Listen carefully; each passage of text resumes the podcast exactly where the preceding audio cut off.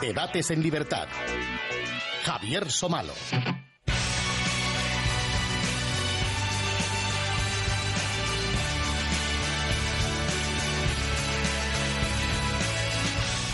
Muy buenas noches amigos y bienvenidos a Debates en Libertad.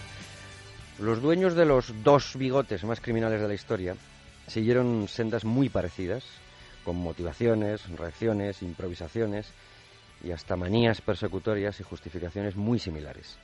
Bueno, de hecho fueron aliados y empezaron a desdibujar juntos las fronteras de Europa. Pactaron muchas cosas, pero entre otras no agredirse, repartirse entre otros territorios Polonia y juntos, juntos hicieron estallar la Segunda Guerra Mundial. Pero desde el año 1941 se convirtieron en feroces enemigos, arrasando hasta tres veces las mismas poblaciones de los mismos territorios. Stalin se vio de pronto como potencia occidental aliada contra Hitler y toda una baza histórica a su favor, pese a que era el gran asesino, el gran aniquilador de la década de los 30. Nadie, entonces, nadie, se lo iba a reprochar. En 14 años, como recuerda Schneider, desde 1933, año del ascenso al poder de Hitler, hasta 1945, fecha del final de la Segunda Guerra Mundial, Stalin y Hitler asesinaron en torno a 14 millones de personas en Centro Europa. No fueron los únicos, desde luego. Sabemos que Stalin, y lo hemos visto en los programas anteriores, bebió de Lenin y del marxismo. Esa era su base, a la que, bueno, aportó algunas recetas propias, pero sin necesidad de hacer demasiadas interpretaciones. Pero ¿cuáles fueron las fuentes de Hitler? ¿Cómo fue su ascenso y cuál su ideología, si es que existió? ¿Cómo le afectó a sus ideas, por ejemplo, el final de la Primera Guerra Mundial? En la evolución juvenil de ambos, de Stalin y de Hitler, vemos también muchos paralelismos que luego se tradujeron en fantasías similares, en parecidas excusas para construir cada cual su propia utopía. Ambos odiaban eso, desde luego, por igual, al liberalismo, al capitalismo y la democracia occidental. Consiguieron rodearse de incondicionales que pusieron en marcha los planes políticos, económicos y, en definitiva, de control social. La élite era la clave, la élite, los elegidos del partido único, que no se iban a detener absolutamente ante nada. Y si para que funcionara un plan diseñado sobraba gente, pues se eliminaba la gente. Y si alguien de pronto se percibía como amenaza, pues se borraba del mapa. Y además, eh, tratando de justificarlo. El esquema era muy similar, si bien Hitler tuvo a Stalin como modelo.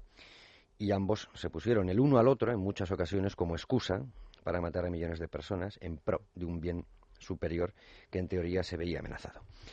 Cabe preguntarse si el genocidio, más allá de definiciones oficiales, o si prefieren que lo digamos, pues el asesinato selectivo, pero en masa, era un medio o un fin para, para Hitler y para Stalin, o si al final Hitler prefirió los cadáveres no alemanes y Stalin se cebó con los suyos.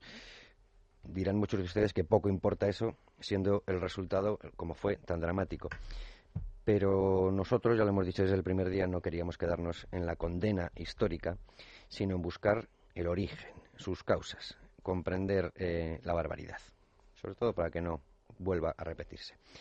Me acompañan eh, esta noche eh, Fernando Navarro, que ya estuvo con nosotros en el anterior en el anterior programa. Muy buenas noches, Fernando. Muy buenas noches. De todas formas, recordamos es abogado de formación eh, y es director de la colección Flores del Mal. El título está perfectamente elegido, no sé si son flores, pero bueno, Flores del Mal, en la editorial SEPA, que yo siempre he dicho SEFA, aunque se escribe con PH, Correcto. pero es SEPA. Eh, desde 2009 es miembro de la Junta Directiva de Forética, es además colaborador desde hace varios años de la Fundación ETNOR para la ética en los negocios y en las organizaciones y profesor en diversas universidades y escuelas de negocios. Ha publicado varios libros, dos de los cuales están pues directamente relacionados con lo que estamos hablando y con el totalitarismo. Uno es Hitler, Los años desconocidos, que es una edición crítica, que además hoy vamos a hablar una edición crítica del libro titulado Hitler, los años mm, desaparecidos de Hans Tangel, que él firmaba como Pucci Hans Tangel, es Ernest Hans Tangel.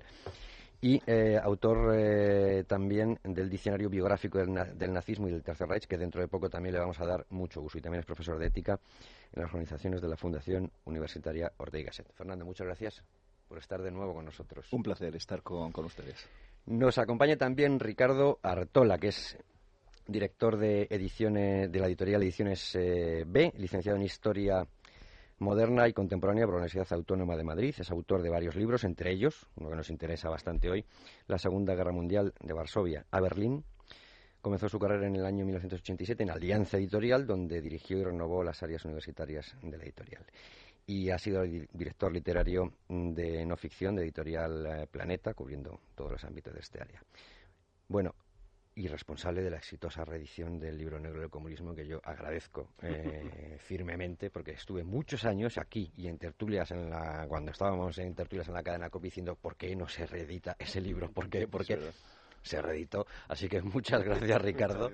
Además ya has pasado por esta casa alguna vez. Gracias por estar con nosotros esta noche. Y nos acompaña también Emilio San Francés San Baldomero que ha llegado un pelín más tarde. Hoy ha sido terrible porque cuando llueve es tremendo muy buenas noches, muchas gracias por estar con nosotros. Profesor en la Universidad Pontificia de Comillas, doctor en Historia por la Universidad de Deusto. Fue miembro del Comité de Coordinación del Programa Europeo de Excelencia Investigadora de la Universidad de Edimburgo, especializado en Historia de la Unión Soviética en la Primera Guerra Mundial, que hoy también eh, nos puede interesar, sobre todo el final de esa Primera Guerra Mundial. Y autor de libros como, por ejemplo, Entre la Antorcha y la Esvástica, Franco en la encrucijada de la Segunda Guerra Mundial, publicado en Actas Editorial en el año 2009. Muchas gracias por estar con nosotros esta noche. Muchísimas gracias a vosotros. Y si les parece, pues hacemos como en las, iba a decir telenovelas, no, en las radionovelas. ¿Qué pasó en el capítulo anterior? Pues nos lo cuenta Luis Fernando Quintero. La Europa de los años 30 estuvo marcada por el totalitarismo, tanto el comunista como el nacionalsocialista. El comunismo y el nazismo, y si quieren hasta el fascismo, se parecen en todo, menos en una cosa. El socialismo y el comunismo son internacionalistas la pena máxima, solía ser la habitual, son 10 años. 10 años en el Gula. Eh, eso supone sistemáticamente muerte. Y a esas penas se está sentenciando a niños. El marxismo, que donde quiera que se han puesto, en sus distintas variaciones, ha supuesto de entrada la aniquilación de 10% de las poblaciones donde se impuesto. José Luis Martínez, Fernando Navarro y Pura Sánchez Zamorano analizaron las claves de unas ideologías que se llevaron por delante millones de vidas y dejaron tras de sí un horror que sobrecoge. Mira, amigos, el señor Stalin es responsable, es verdad que las cifras bailan, pero mm, las cifras siempre se revisan al alza con respecto a este señor. Y lo último que sé es que son de 10 a 12 millones los que él solito logra, logra matar. ¿eh? Hay casos espeluznantes la hambruna, las purgas y el gran terror del nazismo y el estalinismo. Pero, ¿cómo fue la coexistencia de Stalin y Hitler en aquella Europa de los años 30? Bueno, pues eh, cómo fue esa consistencia, eh, empezamos a sospecharlo y además vamos a preguntar eh, también a más personas, porque por esto mismo le preguntamos a César Vidal y también a Timothy Snyder en esa entrevista que tuvimos hace algunas semanas. Yo decía en el, hablaba en el comienzo, no sé si de parecidos razonables o no, pero sí me gustaría hacer una primera ronda. en el anterior, en el anterior programa estuvimos hablando de las fuentes de las que bebió Stalin, que eran directas, una era Lenin, pero la directa era, era Marx, era, el marxismo, y me pregunto de cuáles bebió Hitler. Quiero decir, no sé si se puede hablar de una ideología de Hitler, porque tendríamos que. El marxismo a lo mejor eh, eh, está eh, más claro cuál era la, ideología, el nacionalsocialismo algo menos. Entonces, una primera ronda para que me digan ustedes si encuentran parecidos razonables en las trayectorias de ambas personas y luego ya entramos en cómo se llevaban. Emilio.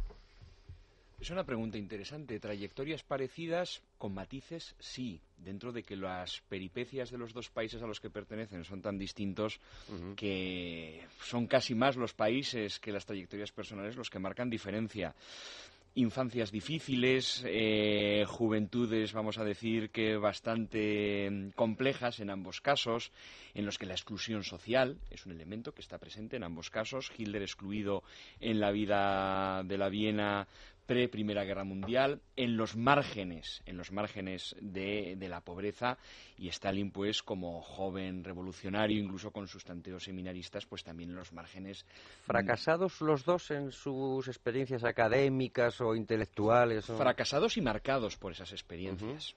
Hitler, artista frustrado, eh, Hitler agitador frustrado en esa primera etapa y Stalin se podría decir pues que una persona sin referentes vitales fracasado y que yo creo que va a encontrar en el comunismo pues un elemento que dé un motor y un sentido a su vida. Pero yo creo que esas experiencias iniciáticas son fundamentales para entenderles. Ricardo Fernando cualquiera de los dos. Ricardo pues yo disquepo un poco en el sentido de que a, Stalin no le veo tan a Hitler clarísimamente, o sea, Hitler a Stalin menos eh, Hitler es una persona que va dando tumbos en cierto modo por la vida, se podría decir así, incluso eh, coquetea con la pobreza en determinadas épocas de su vida, etcétera, ¿no? En pensiones de mala muerte. Sí, en pensiones de mala muerte, intenta vender su pintura que no lo consigue, en fin, lleva una vida de, de, de clochard, que dirían los franceses un poco, ¿no? Y, y, y solamente pues esa a partir de digamos de su descubrimiento de la ideología y, su propia creación, eh, empieza a salir. Yo creo que el caso de Stalin es, es, un revolucionario profesional, con una, en cierto modo, en lo que es la revolución rusa, una, mm, un perfil de manual. Eh, o sea, es, es, exiliado en varias ocasiones a, Siberia, se escapa, porque era muy fácil escaparse, a diferencia de lo que luego pasaba cuando... Desde luego. De su Siberia, por así decirlo. Y bueno, y, es un hombre que llega el momento que, de la revolución, que él no está en San Petersburgo, llega mm, bueno pues con, con, un con un perfil y con una y con un background que diríamos y luego forma parte del politburo de, de, Lenin. O sea que yo no le veo tan fracasado que yo hablaba más de los momentos previos a los que Stalin puede hacer la gran entrada que la hace evidentemente mucho antes que Hitler en la gran política Parece que al final los dos, casi casi, si mm, queréis decirlo así, infancia y juventud en los márgenes de lo que se podía decir que es el éxito. Evidentemente lo que pasa es que Stalin tiene la circunstancia de que puede entrar antes en la jugada y totalmente de acuerdo. La entra como revolucionario, entre comillas, de raza que se ha probado en mil y una situaciones y en las que bueno, pues incluso se ha intentado, si no me equivoco, alistar para colaborar desde el esfuerzo bélico de la Primera Guerra Mundial, colaborar a la revolución. Sí, sí. Sí, pero yo además, coincidiendo en las similitudes, eh, no siendo evidentemente clones, hay alguna otra más, el, y mi opinión muy significativa. Es ambos personajes, tanto Stalin como Hitler, son considerados mediocres por sus superiores directos. Y en un momento en el que ya están tocando poder. Eh, o sea, con posterioridad al año 24 en ambos casos. Hindenburg, cuando trata con él, lo, califica del pequeño cabo con un desprecio absoluto. Incluso el propio Ludendorff en un momento determinado piensa que va a poderlo manipular, un grave error, como, como la historia demostró. Y en el caso de Stalin, ya recordábamos en el programa de la semana pasada la famosa frase de Trotsky, en donde lo tilda de un personaje mediocre. Cuando empiece a medrar, acabaremos con él. Realmente no se dan cuenta del peligro que tienen, porque este tipo de personajes mediocres, pienso en un Himmler, esos personajes que están en la sombra son cortesanos natos, esperan, son aves de, realmente son aves de rapiña. Eh, están esperando el momento adecuado para hacerse con el poder. Hay otro elemento, eh, hay un elemento físico curioso, ambos son muy bajos o tienen corta estatura para los cánones de la época, más Stalin yo creo que Hitler, ¿no? Tienen una escasísima formación, eh, lo apuntaba Emilio, unos, una infancia muy difícil, que yo creo que eso te marca claramente, ¿no? Con un padre autoritario. Esto, esto del padre, quería yo llegar a este punto porque en el caso de Stalin ya vimos cómo influyó su padre. Eh, y con ese exceso, iba a decir exceso de disciplina, no era exceso de disciplina, era castigo directo. Mm. Pero en el caso de Hitler también es así. Sí, sí, su padre es un hombre, es un, es un funcionario, no es de correos. Es un funcionario de ferrocarriles. Ah, ferrocarriles. De ferrocarriles, pero es un, es un hombre que está relativamente bien situado, pero tiene una vida en un entorno austríaco de principios de siglo y, muy agreste, muy rústico. Hay que ponerse en ese contexto para entender el tipo de educación que recibió.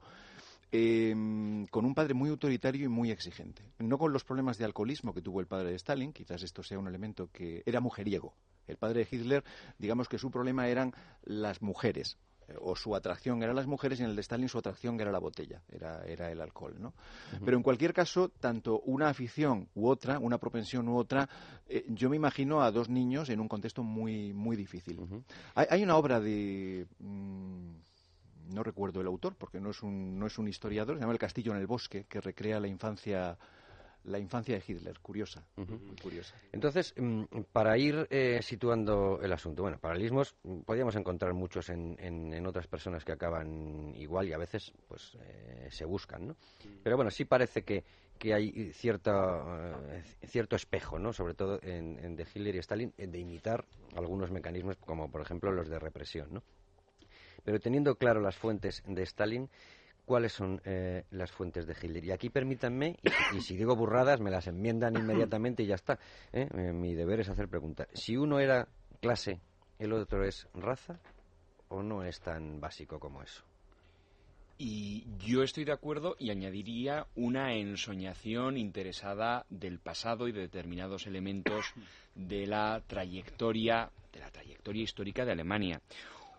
Uno de los elementos que fueron muy importantes para Hitler es Wagner, Richard Wagner, y la ensoñación que hace Wagner del pasado alemán y la redefinición que hace del pasado alemán en unos términos propios del romanticismo. Hitler es la peor fabricación del nacionalismo, del romanticismo cultural, porque evidentemente mezclado con una falta de escrúpulos que podríamos decir que es patológica y con los efectos de la industrialización y otros elementos de cóctel, lo que se ha dicho pues de la infancia. Yo además ahí quería matizar los padres y las madres, que en ambos casos las madres, en ambos casos, pues las madres, las madres. No, no, las madres, las madres, porque las porque al final los dos acaban refugiándose en sus respectivas madres. Sus amantes se suicidan o mujeres, en el caso de Stalin se suicida la mujer y en el caso de Hitler se suicida Heli Raubal, que es su primera amante, ¿no? Es la mujer, es la mujer más importante de su vida. Hasta el final que se suicida. Entonces, está este libro muy interesante de Frederick Spots, eh, eh, Hitler y el poder de la estética. Ese lo apunta ahora Luis Fernando Quintero, el de eh, Hitler y el poder, que eso también lo tenemos que recomendar. Que yo creo que recoge mucho todas las tradiciones artísticas, arquitectónicas, culturales, históricas de las que vive Hitler, de las que vive Hitler, que es después muy brillante en interpretarlas, en asumirlas, en somatizarlas y en después, bueno, pues vehicularlas a través de una interpretación del pasado alemán. Pero Hitler ve una decadencia, ¿no? Y además lo expresa muchas veces en, en, Viena, que además, mm. si no me confundo, es en Viena donde está en esa pensión. Eh, sí, en Viena, en Múnich, en varios sitios, sí. Y eh, en Linz, exacto. Y, mm, le afecta de alguna forma eh, la Europa que queda después de Versalles ese es el punto de partida en el que Hitler dice, bueno, mira, vamos a dejar de hacer acuarelas y a, inventar un plan urbanístico para, para toda Alemania y, me voy a meter aquí al lío. Hombre, yo creo que él, es combatiente de la Primera Guerra Mundial hay testimonios que dicen que era bastante, bastante aguerrido, bastante echado para adelante porque se movía en las trincheras con cierto riesgo y demás, y, hay quien dice que, que, son sus años más felices, los de la guerra, eh, paradójicamente, ¿no? Y entonces él, eh, él está absolutamente convencido, imbuido de ese concepto que, se, que hoy en día llamaríamos leyenda urbana, que es la puñalada en la espalda. O sea, la puñalada en la espalda es un concepto fundamental en el ascenso del nazismo.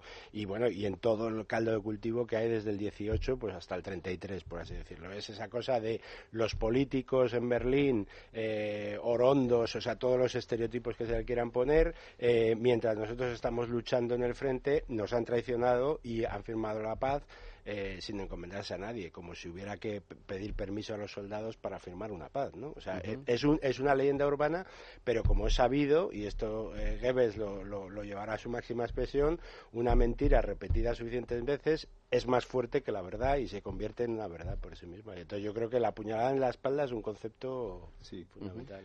Y hay, hay otro aspecto, mm, totalmente de acuerdo en ese planteamiento, hay otro aspecto en donde además él tiene, recibe una influencia a través de Hess y cuando están en, prisión, ¿no?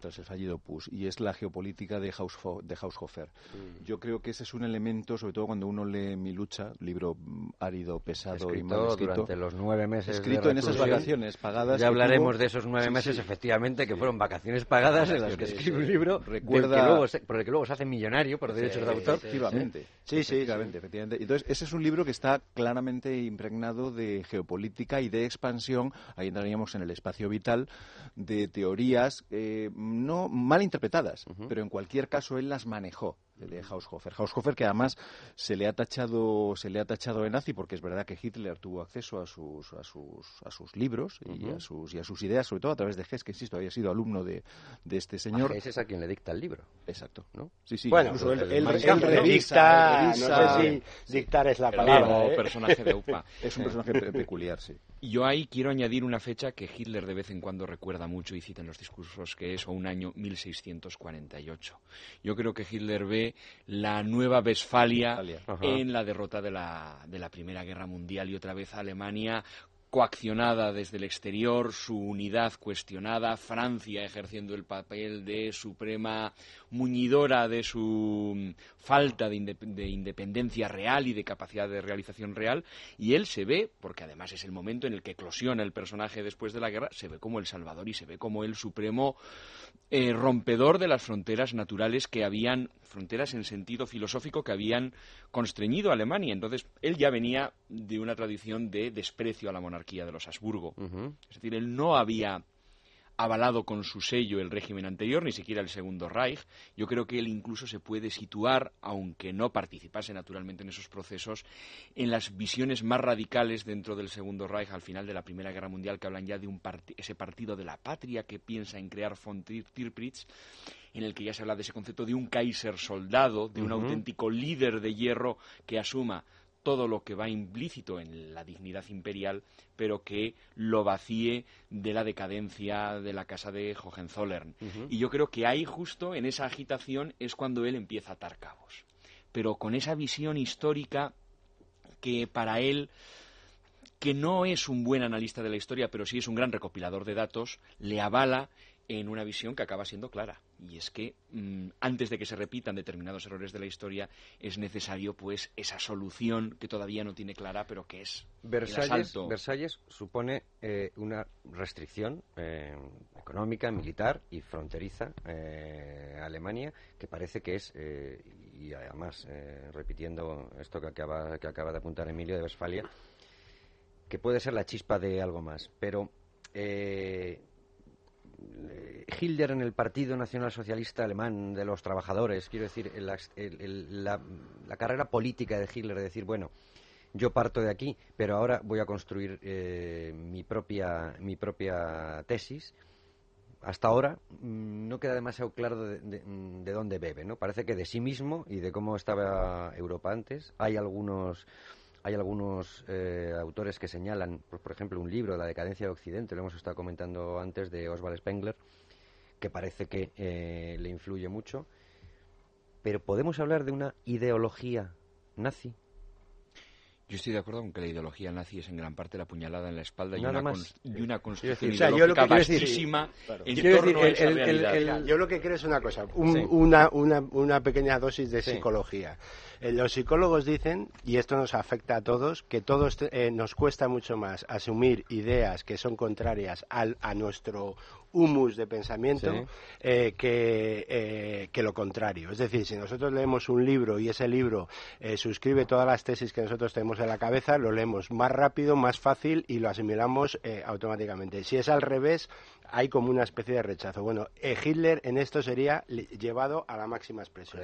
Yo creo que lo que hace es que aquello que lee y que, y que suscribe sus ideas previas lo asimila y lo incorpora. Y aquello que va en contra, o sea, eh, o sea, yo no lo puedo afirmar, pero quiero decir, o lo abandona, o no lo lee, o no sigue. Esa sería mi idea. Tienes toda la razón, porque además eso se conoce, la biblioteca de Hitler eh, se, está, se está reintegrando, ¿no? En las últimas décadas, que además era un lector. sí, sí ambos, ambos, eran lectores. Ambos eran lectores empedernidos, pero, pero es verdad que leía uno selectivamente y por los subrayados y anotaciones que se conservan también puedes mm, darte una idea de con qué se está quedando de Heine, de Fichte o de Wagner, ¿no? con lo que ya sabía se está quedando, que al fin y al cabo lo que está haciendo es yo leo para ratificar, como muy bien explicas, lo, el, una idea que yo ya tengo de alguna manera configurada y que es muy básica, porque la gran diferencia yo creo con el comunismo, con el socialismo, con Stalin es que el, detrás del comunismo hay un filósofo eh, de peso, podremos compartir o no eh, lo, que él, lo que él afirma,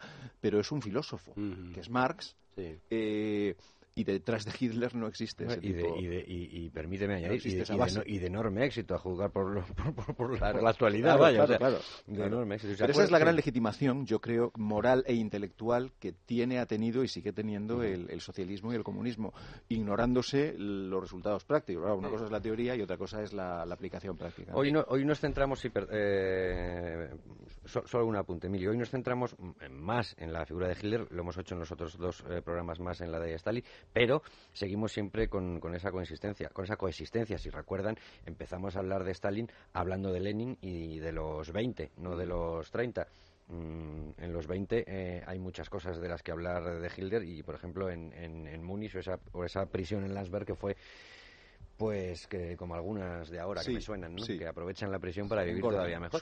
Pero una pregunta que yo he hecho a muchos contertulios y, em, y que ahora también se la hago a César Vidal y por supuesto a ustedes es si llegó a haber en algún momento de la coexistencia como líderes de los dos cierta admiración entre Stalin y Hitler. Se lo hemos preguntado a César Vidal, que desde Estados Unidos sigue tan activo más que desde aquí, y esto es lo que nos ha contestado.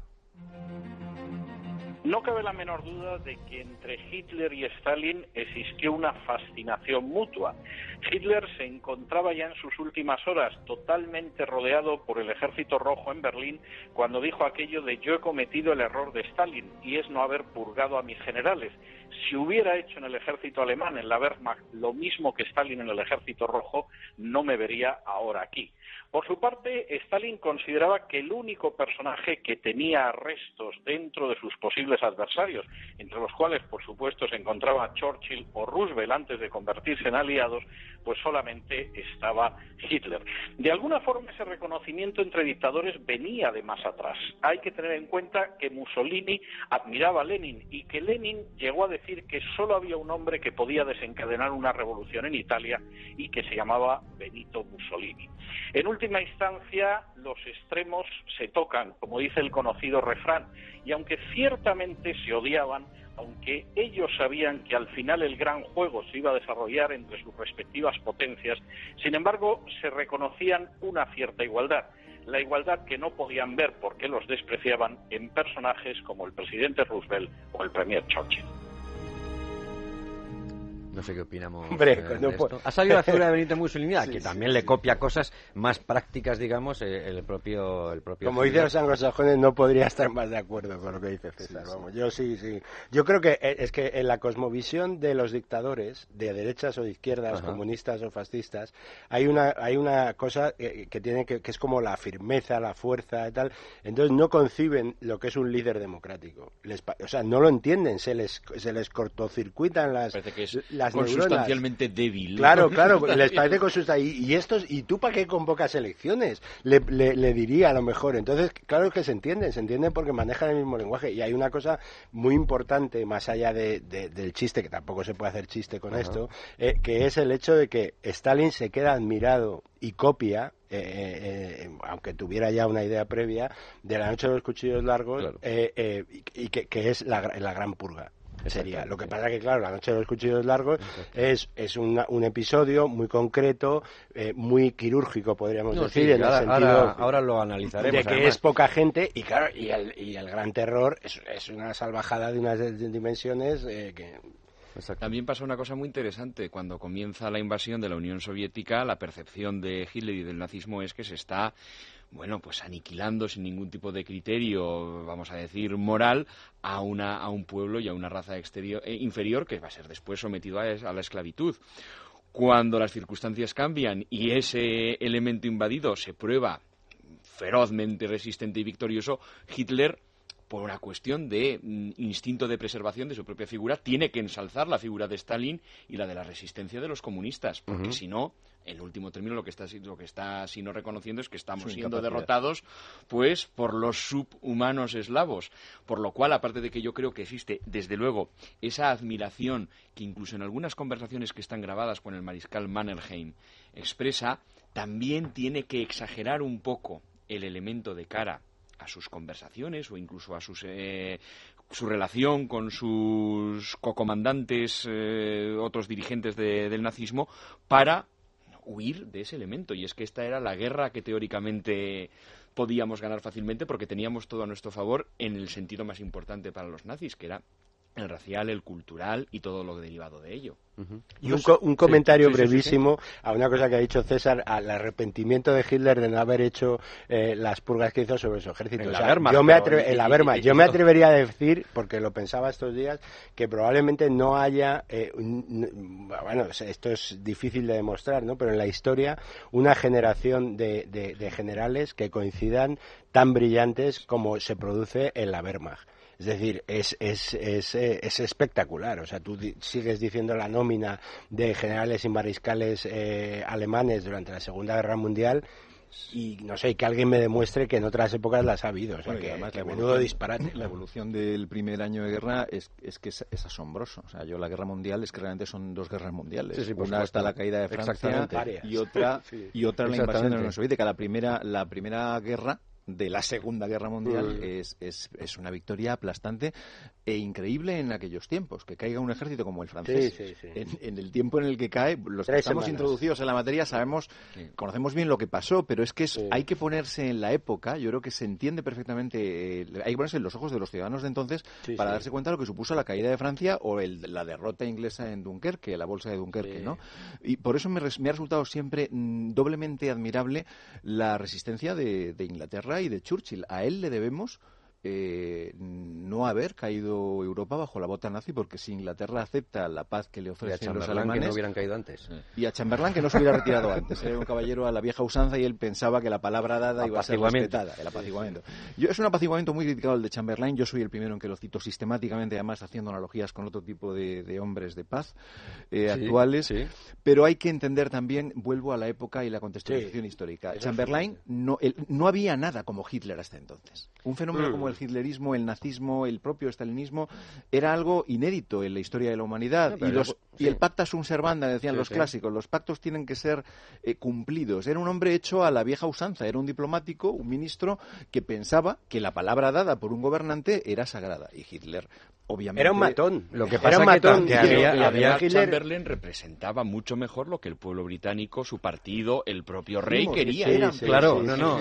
lo que pasa que en tiempos de guerra la cosa requería y también había cuestiones tácticas, ¿no? Eh, eh, Chamberlain estaba convencido de que no llegaban los aviones alemanes al Reino Unido, que no llegaban y que no y, le estaban pasando informes de la industria eh, de aviación alemana y hizo caso omiso. Por eso digo que a mí también me recuerda a otros apaciguamientos. Muy interesante que en esa primera de las guerras mundiales Hitler, aunque las victorias son de esos magníficos generales, se convence de su propia infalibilidad. Y ellos de él. y ellos de la de él. Eso es fundamental. Porque él ha sido el que ha desatado el proceso, quizás con su visión que ha llevado a ese fin.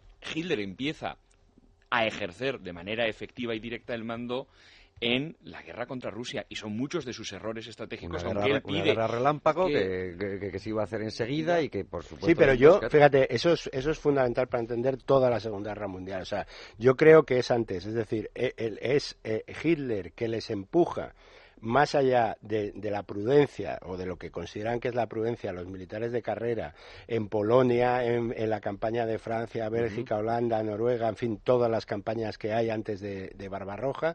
y, entonces los propios generales alemanes, con toda su eh, background de ejército prusiano, etcétera, etcétera, dicen, joder, pues es que este tío acierta. O sea, la, estrategia de este tío. El Podemos del fútbol. Claro, claro, claro. Y entonces este tío acierta, y entonces eso es, es, es, es la semilla de, que, de lo que luego va a pasar en, en la Unión Soviética y que va a ser el, el desastre. es que no hay nada más temible en, en, historia militar que el general que siente que tiene estrella. Yo pienso ahora, no tiene nada que ver con lo que estamos hablando esta noche, pero eh, eh, eh, Silvestre, cuando el desastre anual. Era un general que pensaba que tenía estrella. Y tener estrella significa que yo haga lo que haga, eh, las cosas me salen bien porque tengo buena suerte, tengo estrella. ¿no? Salvé la vida en la guerra de Cuba y me va a pasar lo mismo. Ahora les voy a hacer una pregunta difícil. Por cierto, por cierto Fernando, me dice eh, Luis Fernando Quintero que el libro de Castillo en el Bosque está en anagrama y es de Norman, Mailer. Norman Mailer. O sea que ese ya también lo apuntamos. Les voy a hacer una pregunta difícil. Y no, digo difícil eh, de, respuesta, lo que sería presuntuoso por mi partido, que me resulta difícil hacer la pregunta. Y es, si no hubieran coexistido Stalin y Hitler, eh, ¿se hubiera frenado toda la infamia que hubo en, en, los años 30 y 40 en, en Europa? O, ¿O por el contrario, Hitler y Stalin se anularon y hubiera sido peor si no coincidieran? Es decir, hubiera sido peor un Hitler solo sin un Stalin o un Stalin solo sin un Hitler. Y perdón si la he formulado no, mal. ¿eh? es, una pregunta interesantísima. La historia contrafactual siempre es complicada y al final siempre casi se puede diseñar eh, la respuesta que queramos y después construir la argumentación. Es difícil de decir, evidentemente no creo que se anulasen mutuamente, en cierto sentido incluso se puede decir que se multiplicaron mutuamente y que los dos se potenciaron, Stalin Mm, potencia su poder construido sobre la amenaza de Hitler. y, Hitler llega al poder aupado contra el miedo de los comunistas que representa la, Rusia, la Rusia soviética. Y los dos son, en cierto sentido, dos caras de la misma moneda, que es la moneda que nace de la Primera Guerra Mundial y de la crisis de las democracias y, sobre todo, de una crisis de valores. Que, que es la que representa el comunismo por un lado y evidentemente el nihilismo nazi por otro lado juntos o separados muy peligrosos. la, perdón por, de verdad por hacer historia ficción, pero si la solución final eh, se hubiera limitado a llevar eh, a territorios eh, exteriores, no, no, no, digo ya Madagascar como se pensó en un principio, pero a lo mejor a cualquier otro sitio, a millones de habitantes, a lo mejor hubiera sido distinto. Quiero decir, si Hitler quería Rusia casi como un granero para los granjeros alemanes, eh, y hubiera podido hacerlo, hubiera sido mejor o a lo mejor hubiera sido peor. Bueno, el, el Reich de los mil años no era una cosa que creo que hubiese mejorado. Mil años, es verdad. Dijo, sí, sí, mil años. Dijo mil años. El Reich de los mil años. A mí me resulta muy, muy difícil, efectivamente, hacer este tipo de. Yo, yo creo que de una forma u otra, juntos o por separado, hubiéramos tenido un, conflicto. Quizás eh, es quizás una visión muy simplista, pero la inexistencia de un Stalin, de un tirano como Stalin, lo que hubiera supuesto probablemente es que la expansión de Hitler hacia, hacia el este hubiera sido, claro. hubiera sido imparable.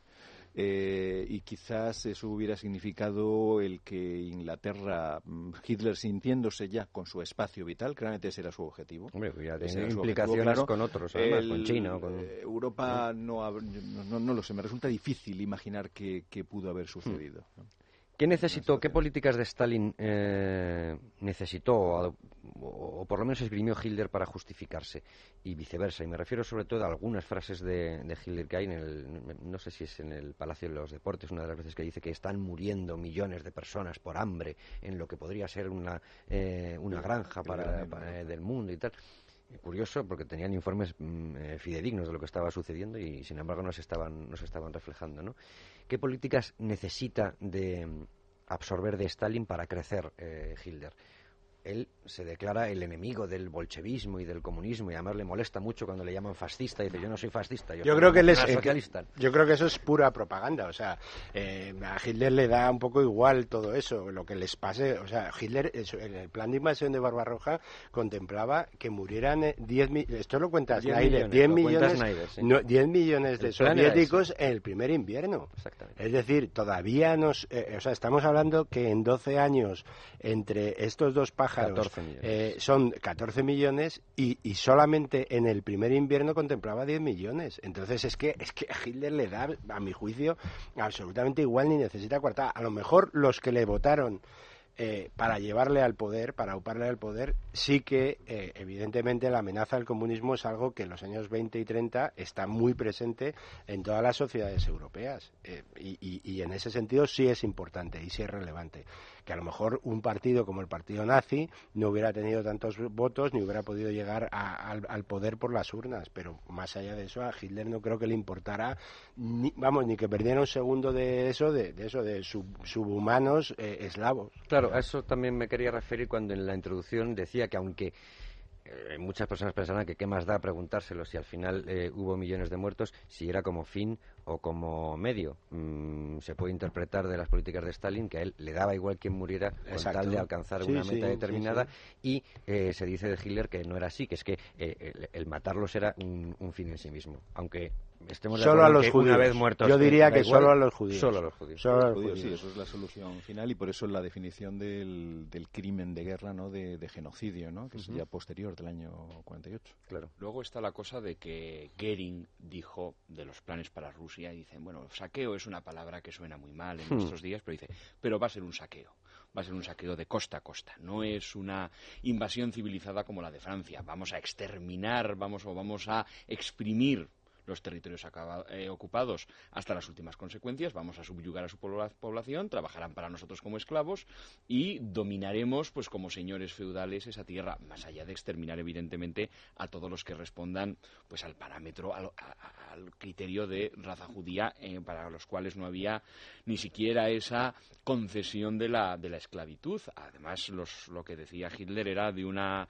de un nivel de grafismo preocupante, es decir, esos territorios unidos por magníficas autobans en los cuales pues habría que mantener en determinadas ciudades esa población en estado de eh, brutalidad. brutalidad, es decir, ni educación, que se olviden del idioma, etcétera es una visión monstruosa, es mm, al final la mejor mezcla de feudalismo y de industrialización. Es un colonato, es un, colonato, el sistema que él quiere implantar es, es premedieval, incluso, es previo al sistema medieval, es casi del final del Imperio Romano. Es un, él eh, piensa asentar en territorios rusos a familias arias de alemanes que serían agricultores soldados, eh, una azada y al lado un arma de combate. Sí, como los colonos judíos en Cisjordania, vamos. Sí, sí, sí, Es muy clásico. Y eh, la población autóctona, los indígenas, en, un estado, como indica Emilio muy bien, de, brutalidad y de salvajismo, que se reproduzcan mucho, morirán muchos, pero no importa, nacerán otros muchos más y serán nuestros esclavos. Es una visión eh, medieval de, del mundo. Tiene que ver incluso con eh, el oeste americano. Y Hitler había leído muchas historias. Calmay. De, exactamente. Calmay era su autor favorito. En su juventud entonces él piensa, pues ese mundo, además una vez más idealizado, pues de los arios superiores, colonos, granjeros, guerreros, pues subyugando pues a los indígenas inferiores, agresivos y esclavizables. Tenemos que hacer una pequeña pausa, pero eh, para cerrar este, este asunto de la, de la coexistencia, pues le, le, preguntamos hace unas semanas a Timothy Snyder, el autor de Tierras de Sangre, sobre esta coincidencia fatal de, de estas dos eh, personas. Lo escuchamos y volvemos después, eh, quizá al, al 23, al Push de Múnich, para explicar lo que sucede ahí. Vamos a escuchar a Timothy Snyder. There's a great deal that's accidental in the rise to power of those two individuals. Hay mucho de accidental en el surgimiento de estos dos individuos. No se puede imaginar aquella Alemania sin Hitler ni aquella Unión Soviética sin Stalin. Ellos representaban y difundían unas tendencias generalizadas que consistían, tras el cataclismo de la Primera Guerra Mundial y durante la Gran Depresión, en que la democracia y el liberalismo se habían autoagotado y debían ser reemplazadas por algún tipo de visión dramática de transformación en este aspecto no fueron accidentales.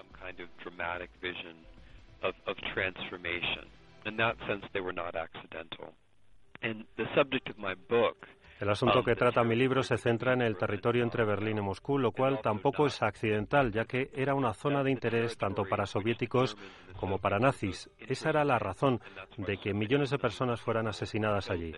Hay una razón para que ambos estados estuviesen tan interesados en dicho territorio. Gran parte de él, especialmente Ucrania, tenían una gran importancia agrícola y eso era vital para el suministro de alimento. En aquel momento y en dicho lugar, en la primera mitad del siglo XX, esa era una cuestión fundamental. Debates en libertad. Javier Somalo.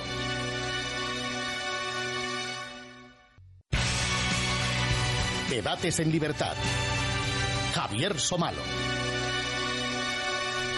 Bueno, pues seguimos eh, analizando esta fase, esta, eh, esta etapa tan terrible de, de nuestra historia. Hemos escuchado a Timothy Snyder hablando de esa, de esa coincidencia y lo que había de accidental y lo que no lo era tanto. Y ahora me interesa conocer algunos detalles más, yo creo que nos interesa a todos conocer algunos detalles más de, ese Hitler que se va que se va formando y de sus y de sus intenciones. Yo no sé si ya en 1900, en los años 20 se podía percibir algo en, en Hitler pero sí hay un momento en ese, en ese intento de golpe de Estado, en ese putsch de Múnich, en lo que se solía hacer en las cervecerías, que por cierto eran gigantescas, porque si se daban discursos para 3.000 personas, vive Dios qué cervecería, ¿no? Eh, no sé si beberían cerveza, pero bueno, en, en el año 1923, eh, y que le cuesta eh, arresto y la, y la prisión. Por cierto, eh, si no me corriges, eh, Fernando, se refugia precisamente en, el, en, un ático que tiene Hamstangel allí y allí está refugiado e incluso piensa en suicidarse. Qué lástima que Hamstangel no fuera más influyente. Sí, sí, es, cierto. En las memorias de Hamstangel lo, lo detalla con bastante con bastante minucia, ¿no? Eh, Hitler se refugia herido porque le cae uno de los muertos, ¿no? En la refriega que se, se mete entre medio de Hitler y, él y muere por eso y llega herido, que tiene una clavícula rota o algún tipo de lesión, alguna. Y alguno más sale bien herido con, con un balazo en la ingle, que no sé si es Gary, no. Yo no sé si es su guardaespaldas. Que tiene que tomar además eh, morfina y. Exacto. Ah, bueno, si, es, si, es, lo de la morfina es Gering, Sí, sí, sí. Sí, es verdad, es verdad, es verdad. Pues es ahí, sí, sí, sí. se refugia en Suecia yo creo, donde está en, un, en una casa de reposo, que es básicamente casi un manicomio, en donde le empiezan a aplicar esas dosis masivas de morfina. De morfina. Parece ser que su afición Venga, ¿qué ocurre en ese putsch de Múnich? A ver, vamos a situarnos en, en, en, Múnich en 1923 y allí había una persona dando algún eh, una, una, arenga entre 3.000 personas y entra Hitler con, con las SA. ¿eh? ¿Y ocurre, qué ocurre? Bueno, es que más o menos, más o menos. Es, muy confuso porque el, es un intento del es un intento de golpe de estado y es un intento de golpe de estado a la musoliniana. No olvidemos la marcha sobre Roma. Mm. Vamos a contextualizar también con las modas de tomar el poder en su momento. Exactamente. La marcha sobre Roma es en el 22 23, me parece. Y de, no, 22. Ah, no, 22, 22, 22. y de hecho, en el 23. Y de hecho él hace referencias a la marcha sobre Roma. Era el estilo. Las marchas sobre las eso es lo que él realmente admiraba de Mussolini. Claro, le gustaba. Ese movimiento de masas que es una característica también propia tanto de comunismo, de fascismo versión italiana y de fascionacismo, que es el alemán, ¿no? Pero bueno, pues intenta, eh, mediante un movimiento de masas con personajes prestigiosos, él iba acompañado de uno de los grandes eh, generales victoriosos de la Gran Guerra, como era el general Ludendorff, que había contado con todo su apoyo en una etapa de la vida de Ludendorff en donde él estaba, yo creo que ya bastante absorbido con esa especie de eh, fundaciones pseudoesotéricas, ¿no? que tiene en mm. compañía de su esposa, su segunda esposa, eh, Matilde von Kemith. Von Kemith ¿no? Eh, Ludendorff ya es un personaje, yo creo que con mucho prestigio, un enorme prestigio y una enorme presencia física, pero bastante alejado de la realidad. Y bueno, pues entonces a través de un movimiento de masas, de una concentración, lo que intentan es, em, simplifico muchísimo y luego vosotros vais a aportar sí, no, es secuestran a las fuerzas vivas, vivas de la ciudad concentradas en una cervecería y pegan un golpe de mano pensando que al encabezar la marcha de los, digamos, primeros nazis, protonazis, al encabezar esa marcha no Hitler, que insisto, no es todavía un personaje ni fuerte ni conocido. me refiero. Hay grandes luchas de poder ni y las va a ver. Ni tiene una enorme guardia pretoriana, ni tiene las SS, ni tiene nada de eso. De hecho, los ocho meses que pasa en prisión, eh, confortable, pero en cualquier caso aislado de la vida política, él se da cuenta al salir que la izquierda dentro del Partido de los Obreros Alemanes ha tomado mucha fuerza, especialmente en el norte de Alemania, ¿no? algunas zonas. Y tiene que, tiene que pegar un golpe de timón. Pero esto es antes. Entonces, bueno, Ludendorff es un personaje muy prestigioso y lo que piensan es que su simple presencia va a hacer que los soldados bajen las armas y sigan a su general. Por esa visión tan militarizada que se tiene en esa Alemania de, los años 20, ¿no? Eh, y el PUS es un, es un verdadero fracaso porque las fuerzas lo que hacen es mm, seguir, eh, cumplir su obligación eh, como militares y es defender la República de Weimar. Disparan a la masa, hay 17 víctimas que son los los mártires nazis. Que luego se ensalzan. enormemente. Una, pregunta muy concreta. Este delito, es un, es un delito de alta traición, eh, tenía la eh, cadena perpetua. ¿Por, ¿Por, qué le caen cinco años y de los cinco años solo cumple nueve meses? Por la debilidad de la, República, pero eso significa que, pero eso significa que ya tenía cierta influencia y cierta eh, ah, hay simpatía por la idea. no, pero lo tiene un movimiento que no ha dejado de ser un golpe de estado fallido pero un golpe de estado y que para calmar los ánimos se piensa en una condena que sea ligera.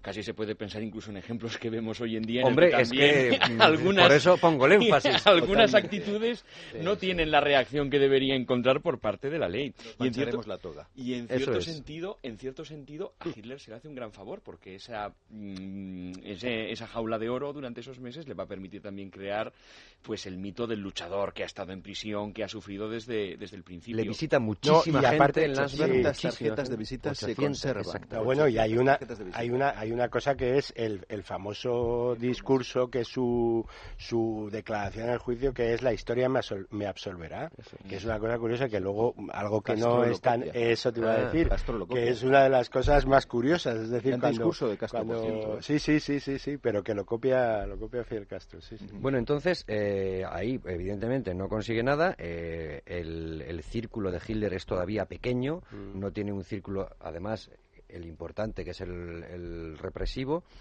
pero supongo que enseguida eh, se va dando cuenta de cómo tienen que ir las cosas.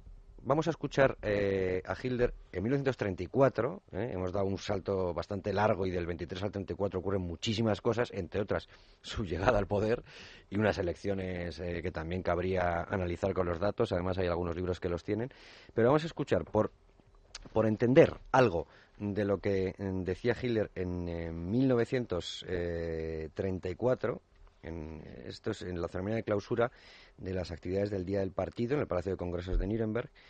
Es en septiembre del 34 y forma parte esto del documental El triunfo de la voluntad, que ustedes habrán oído muchas veces, publicado en el 35 por Leni Riefenstahl, y habla pues eso, del partido. Ya, ya escuchamos a Stalin, ¿se acuerdan? ¿no? Hablar de lo que era el partido, ¿no? Bueno, pues eh, a ver cómo era el partido de Hitler y qué les esperaba a los que aspiraban a ser de ese partido.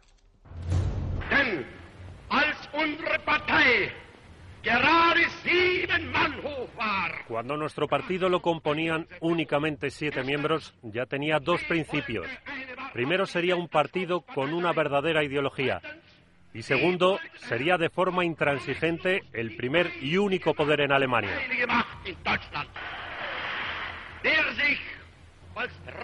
Cualquiera que se considere portador de la mejor sangre y lo aprovecha sabiendas para lograr el liderazgo, no lo abandonará nunca. Siempre ha existido una parte del pueblo que sobresale como luchador. Un luchador realmente activo, Siempre se espera más de estos que del resto de millones de compatriotas camaradas de la población general.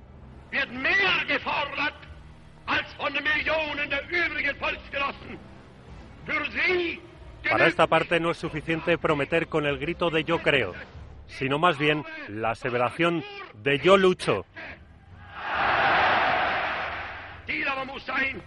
Debe resaltarse, sin embargo, que todos los alemanes honrados se convierten en nacionalsocialistas. Solo los mejores nacionalsocialistas, sin embargo, son camaradas del partido. Hoy debemos examinarnos y estirpar de entre nuestras filas los elementos que se han transformado en dañinos. Bueno, eh, yo creo que en esa última parte queda, queda claro. Yo supongo que está más o menos bien traducido lo de extirpar los elementos eh, dañinos, pero es curioso decir que solo los mejores nacionalsocialistas son camaradas eh, del partido y debemos examinarnos y extirpar de entre nuestras filas los elementos que se han transformado en dañinos. Esto es 1934, por cierto, esto es septiembre de 1934 con lo cual eh, es posterior a... Ya los han estirpado. A su estirpación, efectivamente, sobre todo de las SA, que se puede traducir sección de asalto y así, que no sé, es más fácil, SA, aunque era algo así como Sturm Taylor, ¿no? Eh, y, que, mm, eh, y que las consideraba quizá útiles en algún momento, pero peligrosísimas a corto plazo, ¿no?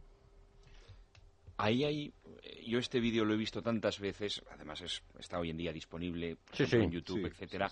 Este discurso final es muy significativo porque es que la idea es recurrente. Él empieza viendo la masa reunida enfrente de él, se acuerda de lo duro que era antes ser nacionalsocialista. Entonces casi está mandando un mensaje diciendo, bueno, aquí muchos, muchos de vosotros sois prácticamente, bueno, pues eh, apuntados, apuntados en el momento de la victoria.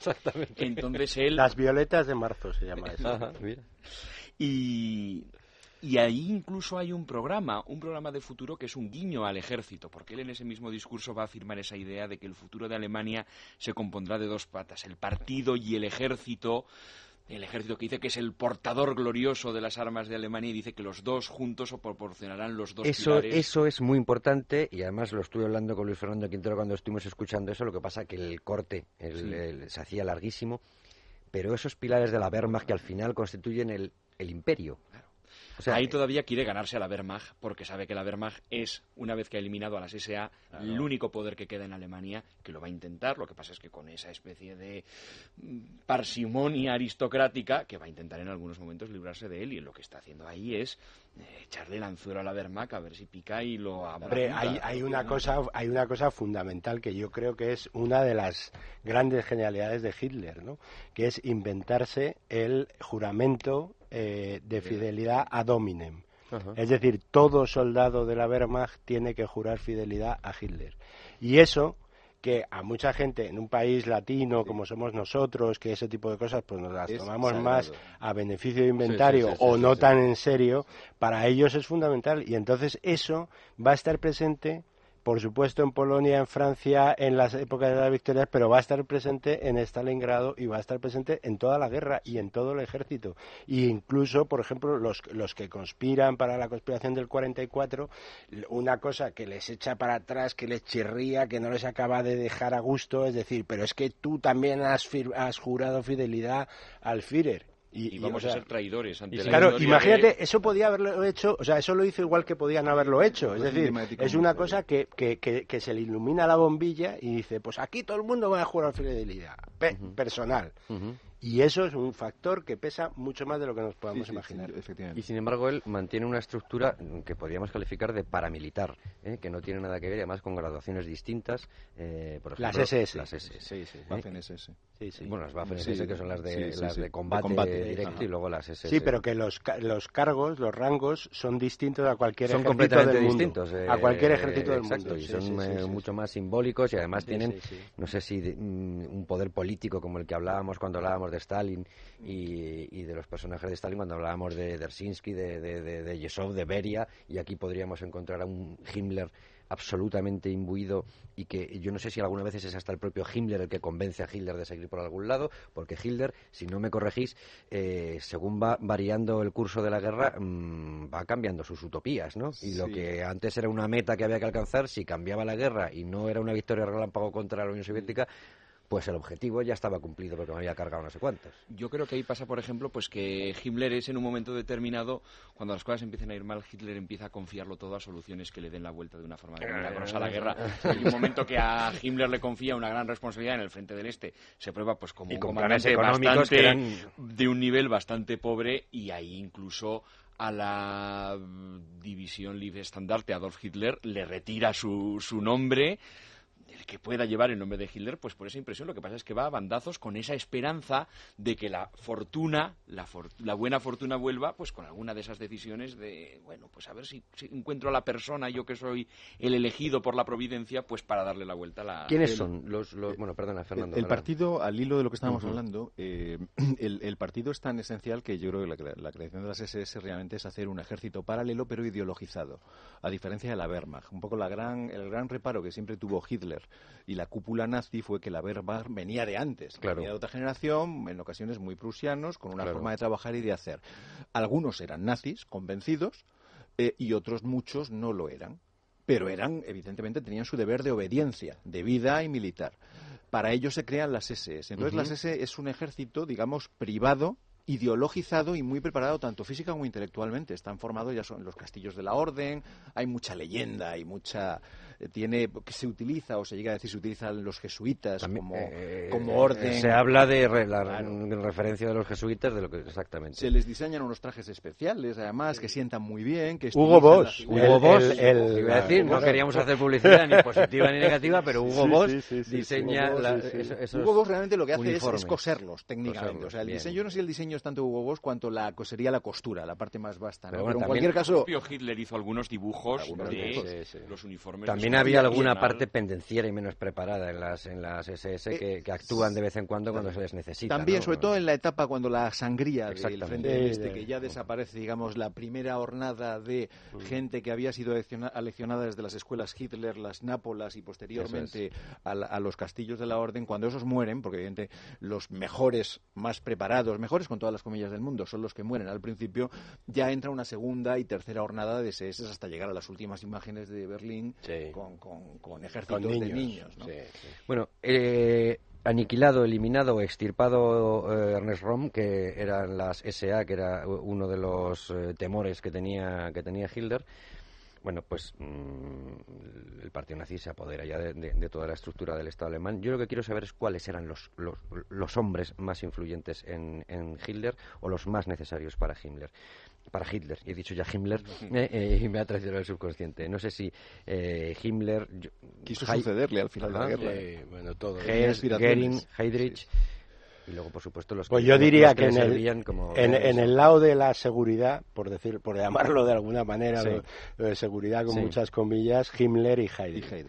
Heydrich, el, asesinato de Heydrich es un golpe es, es el gran entierro de la de la Alemania nazi no o sea el gran la gran ceremonia fúnebre de la Alemania nazi y, y, es un golpe y es un golpe muy fuerte no o sea que porque es, es la pérdida eh, por, por, por resistencia digamos, más fuerte de toda la historia de, o sea, todos los demás mueren en los últimos días o no tal. Y luego, pues eh, Goering es un, es un peso pesado en todos los sentidos, no solo por el peso, pero lo es, ¿no? y, es un, y, es un hombre de la primera hora, además, y es un héroe de la Primera Guerra Mundial. Y bueno, y es un, es un hedonista, él tiene el tema este de la morfina, precisamente. yo no recordaba que fuera a raíz de, forma además. bueno, tiene, y tiene el Karin Hall este, que es, que es la finca esta fastuosa, llena de obras de arte, de tal y de cual. Y luego, Himmler, yo creo que es un personaje muy muy importante también por todo lo que, bueno, de Hitler ya hemos hablado, pero por todo lo que representa, o sea, Hitler daba eh, instrucciones verbales en la intimidad. Ajá que esa es una gran diferencia con Stalin. O sea, Stalin se reunía en esas sesiones interminables que acababan a las 4 de la madrugada porque tenían unos horarios imposibles en sus en su en su dacha de Kunsevo y, se iba con el Politburo. Veían eh, veían eh, películas, cenaban tardísimo, se, o sea, se emborrachaban eh, hasta altas horas de la madrugada, etcétera, etcétera. Y entonces todos y, y los humillaba además porque era una cosa que le gustaba hacer para demostrar quién tenía el poder, y pero que me imagino cualquiera de ellos, si lo hubiera contado, es decir, Molotov, Kaganovich, eh, eh, eh Borosilov, cualquiera de ellos podía haber contado, porque las escenas. Eh, cuando hablaba del holocausto, hablaba en, en su despacho de la Cancillería o donde fuera, pero solo él con Himmler o solo él con Heydrich. Y le decía, seguramente, no sé si con eufemismos, pero decía, hay que hacer esto. Esto es una gran diferencia, yo creo. Tenía miedo a estar rodeado en reuniones porque eh, la inseguridad de los dos es muy significativa, aunque se somatiza de manera distinta. Y hablando de Gering, la cosa curiosa es que los aliados a Gering consiguen de, curarle de su adicción a la morfina y Gering es eh, la gran sorpresa de los juicios de Nuremberg, porque vuelve por sus fueros y es brillantísimo. Eh, brillantísimo. Entonces, Gering, que es el heredero, es decir, y además es el heredero, hasta el final, es un personaje que todavía pues vive del prestigio del pasado, pero que en ningún momento Hitler prescinde de él. Y le dio algún que otro motivo, porque el desempeño de la Luftwaffe desde 1942 no es que sea muy glorioso, pese a las promesas de... Y sin embargo, Hitler se mantiene muy fiel a Goering, pues por esa idea de luchador de primera hora y porque es consciente de que evidentemente está fallando, pero que es un magnífico líder y que es un condotiero, es, palabras, es una palabra que emplea mucho Hitler. Hay otro personaje clave de todos los que llevamos listos. Bormann en la sombra, pero no deja de ser un, un, un, eh, un cortesano, en el peor sentido de la palabra. Sí, pero un hombre que controla... Pero yo creo que un hombre que controla mucho el acceso el acceso directo a Hitler, cosa que en las dictaduras... Que le corta el acceso a Rudolf que en las dictaduras tener acceso físico al dictador es, es, básico. Es De ahí el papel de cortesano, ¿no? De estar siempre en los él aparentemente en ningún momento bueno, hay desgracia con hay muy pocas imágenes suyas ¿eh? por eso se pensó que había sobrevivido a la guerra y que se había llegado a refugiar pues es un personaje muy oscuro no hay dos claves eh, Hess que pierde toda la importancia eh, cuando se transforma en el subalterno de Hitler una vez este toma el poder las limitaciones intelectuales de Hess son, son bastante claras. Y hay una persona quizás de los más brillantes desde el punto de vista intelectual que tiene el nazismo que es Goebbels. Ah, bueno. que es Goebbels. Eh, con un papel esencial en todo lo que supone para cualquier maquinaria totalitaria, que pienso en los clarísimos paralelismos que existen entre comunismo o estalinismo y, nazismo, ¿no?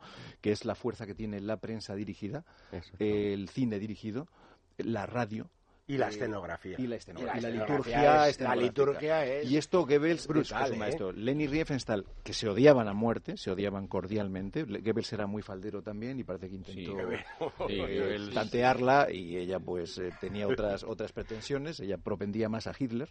Sus memorias son interesantísimas. Las de Leni Riefenstahl la odiaba, pero era un hombre muy pragmático. Sabía que el papel que hace Leni Riefenstahl rodando esas grandes películas, porque Sí, sí, si sí. la- las Técnicamente- ¿Cómo es posible a un personaje físicamente tan poco atractivo como es Hitler, con nuestros ojos de hoy, cómo es posible que en esas películas se le vea realmente eh, viril, masculino? Hay que desde decirlo. abajo. Hay Esos, Sí, sí, esos los contrapicados, esos picados. Cuando le dicen en, algún- en algunos casos, lo hemos comentado antes también, que estaba comiendo demasiado y iba a engordar, eh, que se pusiera a dieta o algo así, dice que no te preocupes, que con un par de discursos eh, Perdía- adelgazo. Claro, ves sí, los discursos de Hitler y así respondemos otra vez a aquel oyente que nos decía qué, qué distintos eran Stalin y Hitler en los discursos, que Stalin parecía que estaba atornillado Sí. al suelo y el Hitler no. ejercitaba su brazo para los desfiles en los cuales tenía que mantener evidentemente durante horas el brazo el brazo levantado. Y y, y el doctor Goebbels que además eso lo ponía siempre se ponía siempre por delante era muy habilidoso a la hora de ganarse a Hitler en la distancia corta un manejo de la ironía del sentido del humor de Mordacidad ridiculizar venenosa. de ridiculizar y de algunas bromas terribles como a un personaje del régimen que por alguna declaración se le montó en un avión diciéndole que se iba a lanzar como en paracaídas Este, exactamente eh, sobre, sobre España en, la, en plena guerra civil y se le tuvo Y es una broma. Y es una broma, broma. pero Hamster Engel, lo cuenta muy bien en sus, en sus memorias, está convencido de que lo van a matar. Porque caer en territorio republicano durante la Guerra Civil Española, siendo un alemán que medía 1,90 de altura y que no hablaba ni una palabra de español, pues era, ya os podéis imaginar... Muy desapercibido, no iba a pasar. Muerte inmediata.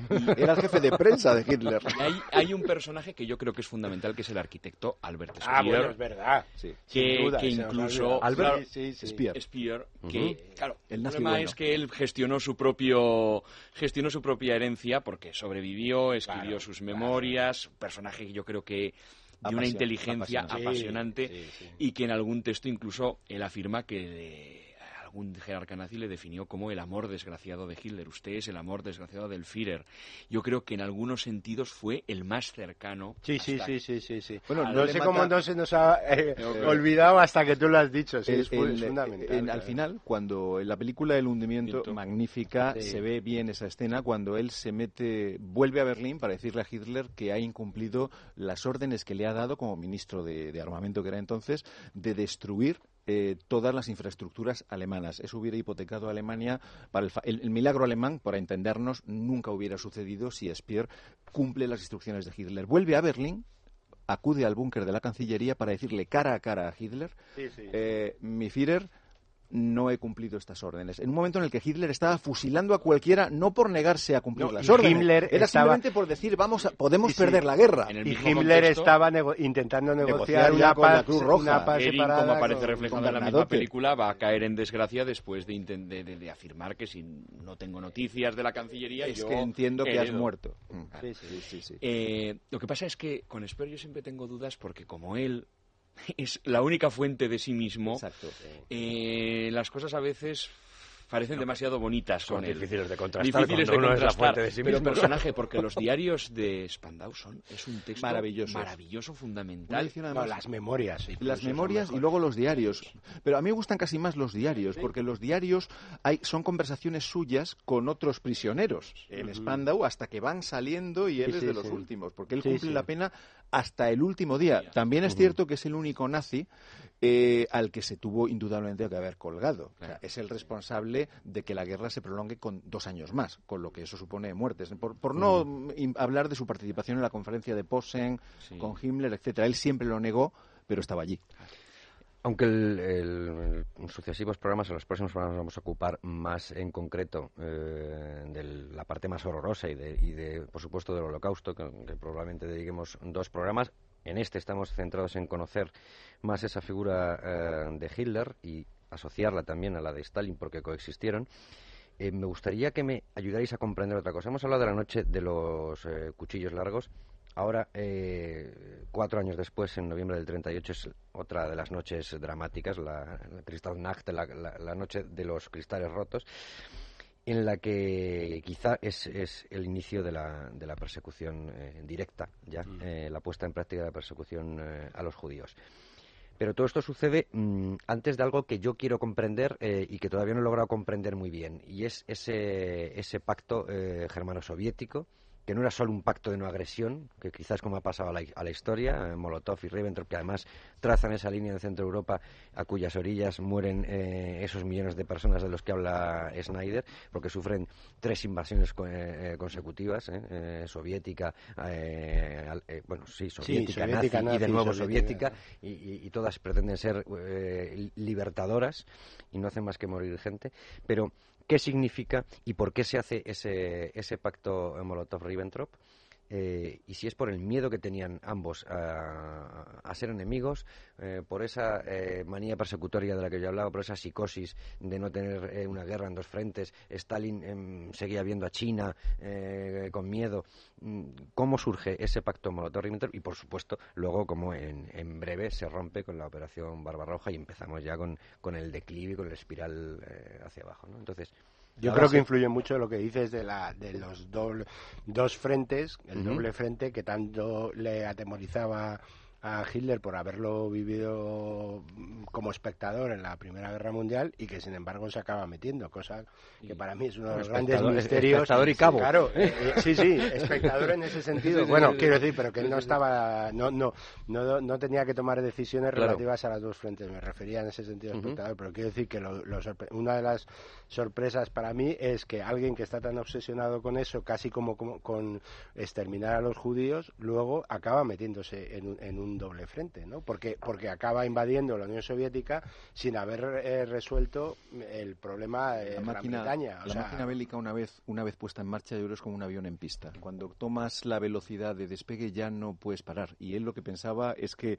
el frente occidental se hubiera pacificado antes mm. de la necesaria invasión de Rusia, y se encontró con esos con esas sorpresas que te brinda la historia. Es que insisto yo creo que la figura de Churchill que es clave si Churchill no está en Inglaterra en ese momento Inglaterra yo, vamos esto es hacer política ficción pero firma la paz indudablemente. No, esto no es tan política ficción eh, por eso vuelvo a Chamberlain. Eh, firma la paz seguro. yo creo que Winston Churchill es el gran personaje del siglo XX eh, porque es que en todo valores liderazgo. Algún día me tendréis que explicar, entonces me tendrán ustedes que explicar por qué demonios eh, el propio Churchill eh, compra la mercancía de que Katyn es obra de los nazis. Oportunismo táctica. Es más que estrategia, es táctica. Y hablando, de, y hablando del pacto Ribbentrop-Molotov, yo creo que es que la ecuación para los dos es muy clara. Hitler dice canceló la guerra en dos frentes, aseguró la invasión pacífica de Polonia y Stalin, que ya le habían echado también algunas florecillas Francia e Inglaterra, piensa, eh, si yo me alío con Francia e Inglaterra, puedo ir ahora mismo a una guerra para la cual no estoy preparado para empezar, porque como me he llevado por delante a todo el liderazgo militar, necesito un tiempo para reajustar, para reajustarme hasta el 42-43 a la nueva situación. Además, si firmo el acuerdo que ofrece Alemania, tengo una ventaja, y es que gratis me llevo, la mitad de Polonia y Estonia y Lituania. etcétera. Es decir, los dos salen ganando en el corto plazo y la, hasta cierto punto, miopía de los de las potencias, de las, de las democracias es no darse cuenta de que es la jugada para los dos más lógica. O sea, el pacto no es solamente un pacto de agresión, es un pacto en el que a Stalin le interesa la industria alemana, a Hitler le interesa mm, el, no, pero eso ya, Sí, sí, sí, sí, pero eso ya lo venían haciendo, o sea, ya tenían pactos... Entonces, a eso quería todo... yo, sí, sí, sí, cómo, cómo, eran las relaciones germano-soviéticas antes Es que eran bastante buenas. Eran buenas, eran buenas. Como los, los alemanes tienen una limitación en el desarrollo de sus fuerzas armadas muy, significativo Versalles, eh, Rusia, que es grande, lejana, incógnita, es el campo perfecto para entrenamiento, prueba de armamento, etcétera. Entonces, más allá de ideologías, ha habido un pragmatismo por ambas partes, eh, beneficio industrial y comercial para la Unión Soviética y exactamente y, beneficio militar para... Y que tienen dos economías bastante complementarias. Quiero decir que, que la, economía, eh, la economía soviética se está intentando industrializar a marchas forzadas y a quién le vas a comprar eh, las fábricas.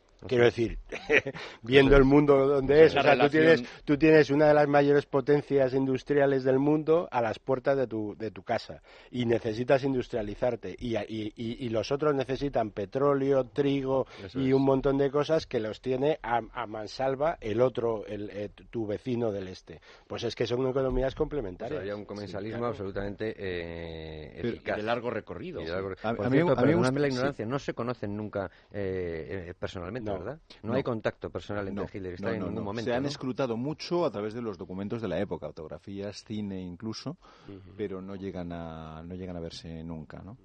Hay, hay que tener, disculpa, hay que tener en cuenta que la colaboración nazi-soviética es de dos años, exactos.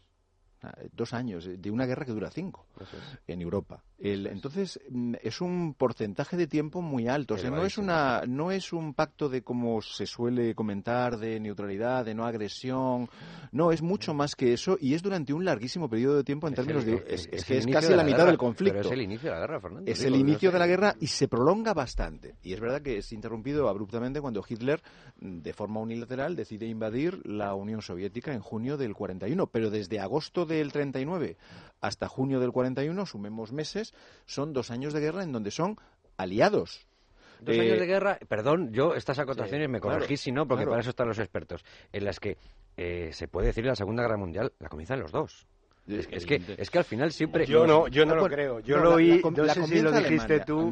Ah, es que lo dijo alguien en el programa del otro día que lo estaba oyendo. No estás de acuerdo. A mí, me parece, no, a mí me parece, eso es ya estirar el chicle hasta donde no da de sí, la verdad. Es decir, pensar que Stalin, eh, eh, o sea, es tan inteligente, tan retorcido... No, no, no, pero yo no me estoy ah, refiriendo ah, exactamente A, la tesis que, se expuso aquí, que era eh, táctica y, estrategia militar. Cronológicamente la comienza yo, me refiero... 15 eh, días después Rusia. A, que, como, a que como aliados entran los dos de Polonia y se reparten ah, Polonia. bueno, sí, sí, eso sí. Y sin embargo, no, no, yo, me refiero eh, históricamente, o sea, como aliados entran en Polonia, se reparten Polonia y sin embargo el origen de la, de la Segunda Guerra Mundial se achaca solo lo que pasa es que el papel, en este caso fotografías, arde muy bien, porque las fotografías de los soldados alemanes y rusos saludándose cuando se encuentran agregados, etcétera, y incluso fotografías en Berlín de los rusos visitando en algunos momentos, pues después todo eso se tuvo que borrar en común acuerdo, naturalmente, con los aliados, porque tenemos que presentar la, presentar la imagen de un, de un frente común, pero evidentemente yo, no, yo, yo, de todas maneras, a ah. pesar de eso, es verdad, o sea, es el, el producto directo del, del, pacto secreto y evidentemente invaden un territorio importante que, que lleva la frontera unos eh, cientos de kilómetros más al oeste de la frontera soviética, pero yo creo que, en fin, o sea, cuando se ve toda la trayectoria de los años 30 de Hitler, el Anschluss, Múnich, eh, eh, los Sudetes, etcétera, etcétera, mientras que la Unión Soviética en esos años no está en ese juego, y esto no es mm, quitarle ni un ápice de responsabilidad a Stalin, pero es que hay veces que, claro, yo utilizo una expresión que es decir, es que no, es que Stalin fue el toro que mató a Manolete. No, oiga, que ya tiene muchas muchas eh, responsabilidades de todo tipo sobre no eso, es, es, indudable. La guerra la empieza Hitler, pero hablamos siempre de Polonia en cuanto a las ocupaciones. Es verdad que es una ocupación en pinza. Por un lado entra Rusia, la Unión Soviética, por otra Alemania. Pero además están estados que se anexiona eh, la Unión Soviética de Stalin no queda solo en Polonia, territorio de Rumanía, sí, Besarabia, Estonia, Letonia. Que no, le hace, que no le haría mucha gracia a Hitler por su propio milenarismo, orden teutónica, etcétera. de hecho, se negocian en Lituania, por ejemplo, que el puerto de Vilna, que es el único puerto que no se congela en invierno, eso no pasa a manos de la Unión Soviética, ¿no? Pero vamos, que es un reparto que está pensado y calculado, ¿no? Hay una cosa muy interesante, porque con esto nos sale otro personaje del entourage de Hitler, que es von Ribbentrop, al cual lo soportaba porque le parecía que era un pomposo aburrido, pero al cual en público Hitler define como un nuevo Bismarck. Que es otra de esas estrategias para elevarse él a un nivel superior eh, desconocido en la historia de la humanidad. Si Ribbentrop es Bismarck, es que yo soy eh, Superman, Soy lo único, lo Era, era, un vendedor de champán que hablaba, es verdad, que hablaba lenguas, dos o tres idiomas extranjeros, como comercial que era, era obligatorio que los manejara. El Vonks, eh, que es un, es un atributo aristocrático, lo compró tiempo después y, hombre, era una persona... y Molotov era una de los personajes más odiosos y hasta el... contigo. Y además además hizo incluso unos diseños para los uniformes diplomáticos del que Hitler, incluso Hitler los consideró ridículos porque parecía una mezcla ¿cómo, de, ¿cómo debería ser? Nos queda muy poquito tiempo ya y Luis Fernando Quintero, muy buenas noches. Perdona que cada vez te dejo menos. Muy buenas noches, nada. Pero es el momento de, bueno, de ver algunos correos que nos mandan y todas estas cosas que hay ahora de, Facebook y Twitter y demás. Y sobre todo de repasar bibliografía. Yo ya la del día anterior, algunos eh, añadiré pero me gusta porque está la mesa llena de libros y eso siempre es un, eso es un buen síntoma. Bueno, recuerdo debates en libertad en Facebook y debates arroba en el correo electrónico. Tenemos eh, las felicitaciones por los programas de historia, los vamos a ahorrar. Vamos a las dudas, las felicitaciones no... Eh, bueno, tenemos un aporte bibliográfico que nos hace em, Josué Muñoz. Dice, eh, me gustaría que añadieran a su, a su bibliografía, o creo que sería interesante, Dictadores, la Alemania de Hitler y la Unión Soviética de Stalin, escrito por Richard Overy. asienten, asienten los entonces acércate, acércate al micrófono, Ricardo. Sí, sin duda. Yo era uno de los que iba a mencionar, o sea que ya está mencionado. Eh, luego nos piden que adelantemos cuáles son los próximos temas a tratar en el debate. Yo creo que se están haciendo la colección algunos Hombre, eh, los, seguramente los dos siguientes nos centraremos en, en, en, en, el holocausto y en conocer y en diferenciar bien, y con eso, y eso es nadie también lo hace muy bien, los campos de concentración, de los campos de exterminio y del simple fusilamiento mm. al borde de una fosa. Y una duda rápida que nos hace Pedro. Dice, en uno de los primeros discursos de Hitler tras su acceso al poder, eh, centra el debate en el paro y la decadencia que vivía Alemania. Dice, es un discurso que no me extrañaría poder escuchar ahora. ¿Es posible que se repitan horrores como los del pasado? Caray, estas cosas ya... Ahí hay una, una frase de Woody Allen que yo la voy a citar y dice que lo malo de cosas como el holocausto es que hay gente para la cual los récords están para batirse.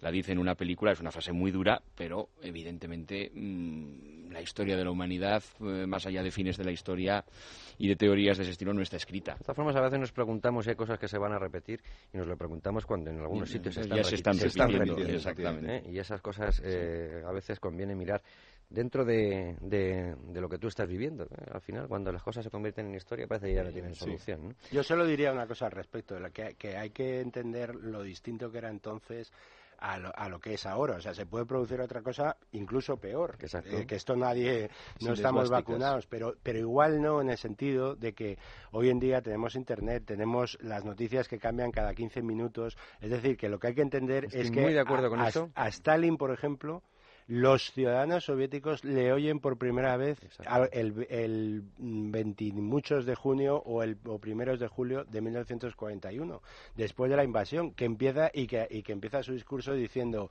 eh, camaradas, eh, compañeros y compañeras, amigos y amigas, que se quedan todos, eh, como se suele decir coloquialmente, de pasta de boniato, porque primero no lo han oído nunca no existe la televisión, no existe la, o sea, existe la radio, pero no ha hablado nunca en la radio, eh, etcétera, etcétera. Hoy en día eh, estamos bastante más vacunados de ciertas cosas, afortunadamente, ¿no?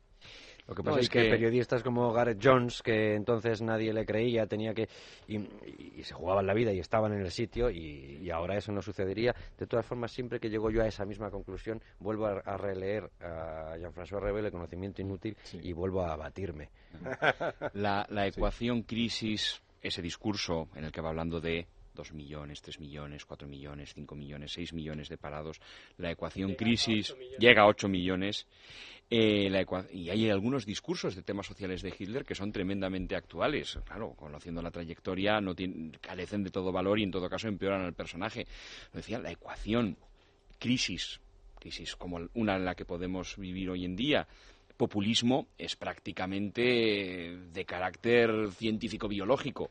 Y el problema es el alcance de esos no, Estoy de acuerdo en que la, sociedad civil tiene muchísimas más herramientas que entonces. Pero Nuevo Amanecer, el movimiento neonazi en Grecia, tiene ya un 15% y van a abrir delegación en España. Van a abrir este delegación en España, muy cierto. Pues en esta casa lo habla el otro día con periodista. Vamos a seguir con, eh, con algunos libros. Yo les recuerdo, por ejemplo, y ustedes me dicen, ese es malísimo, ese sí, ese no, Hilder, Los años desconocidos, que es una edición crítica de un tal Fernando Navarro que está aquí con nosotros y que es eh, una edición eh, crítica de Hilder Hitler, los años desaparecidos, que es otra forma de, traducirlo, de Hafstangel.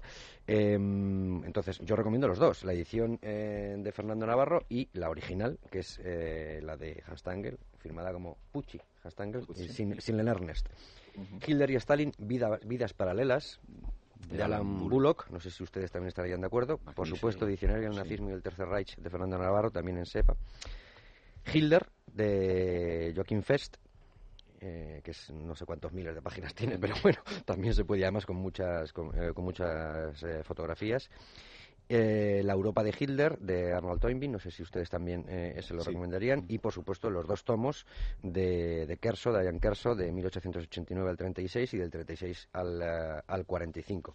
Y por supuesto lo añado la Segunda Guerra Mundial de Varsovia a Berlín y eh, de, de, Ricardo Artola y entre la Artorcha y la esvástica también de Emilio San Francés, que han estado aquí con nosotros. ¿Alguna aportación? Porque veo ahí estalinismo y nazismo lo que pasa que mm. son eh, eh, son dictadores eh, y además una comparación y es de es de Kerso también y de Moselevin pero no sé si hay edición española yo siempre mm. trato de facilitar primero la edición española por si acaso me temo que no esto es la recopilación de las mm, ponencias en unas jornadas editada por la Universidad de, Cambridge, pero bueno, como la ilusión es lo último que se pierde, hemos de, de, pensar que el libro se publicará en España. Bien.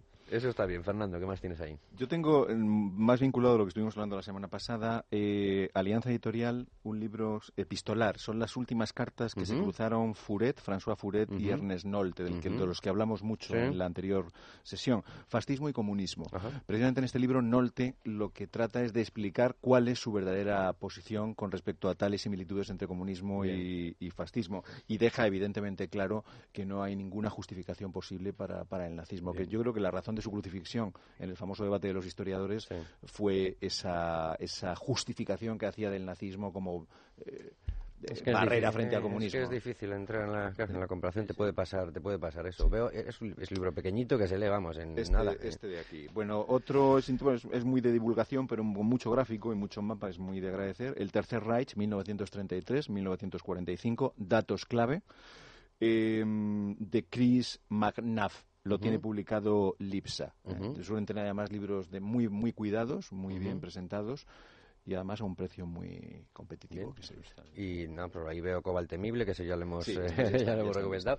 Bueno, y nosotros la, próxima semana recomendaremos alguno más, que tengo aquí uno que es de León Poliakov, Auschwitz, documentos y testimonios del genocidio nazi, que recomiendo que el que se lo lea esté eh, tranquilo y relajado, porque cuesta conciliar el sueño después de leerlo, sobre todo si es de una, de una atacada.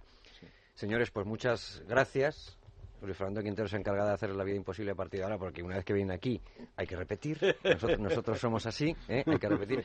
Pero muchísimas gracias por haber estado con nosotros. Gracias, Luis Fernando. Nos ha estado escuchando ahí en la cabina muy a gusto Miguel Cascales, de, Palencia, que es eh, socio de Libertad Digital y que ha estado hoy aquí invitado también en el programa.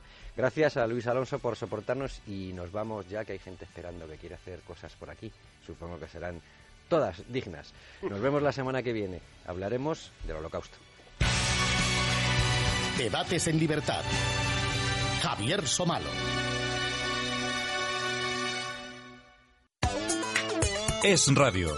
La nueva forma de escuchar la radio. Si en tu localidad no puedes escuchar Es Radio por FM, si te desplazas con regularidad o si eres de escuchar la radio a cualquier hora, en Es Radio tenemos la fórmula que más se adapta a tu perfil de oyente. Fórmulas. Puedes sintonizar Es Radio a través de la TDT. Busca en los canales de radio de tu televisor TDT o tu deco TDT. TDT. Incluso puedes oírnos en tu receptor portátil TBT. iPhone. También puedes escucharnos con tu iPhone o smartphone.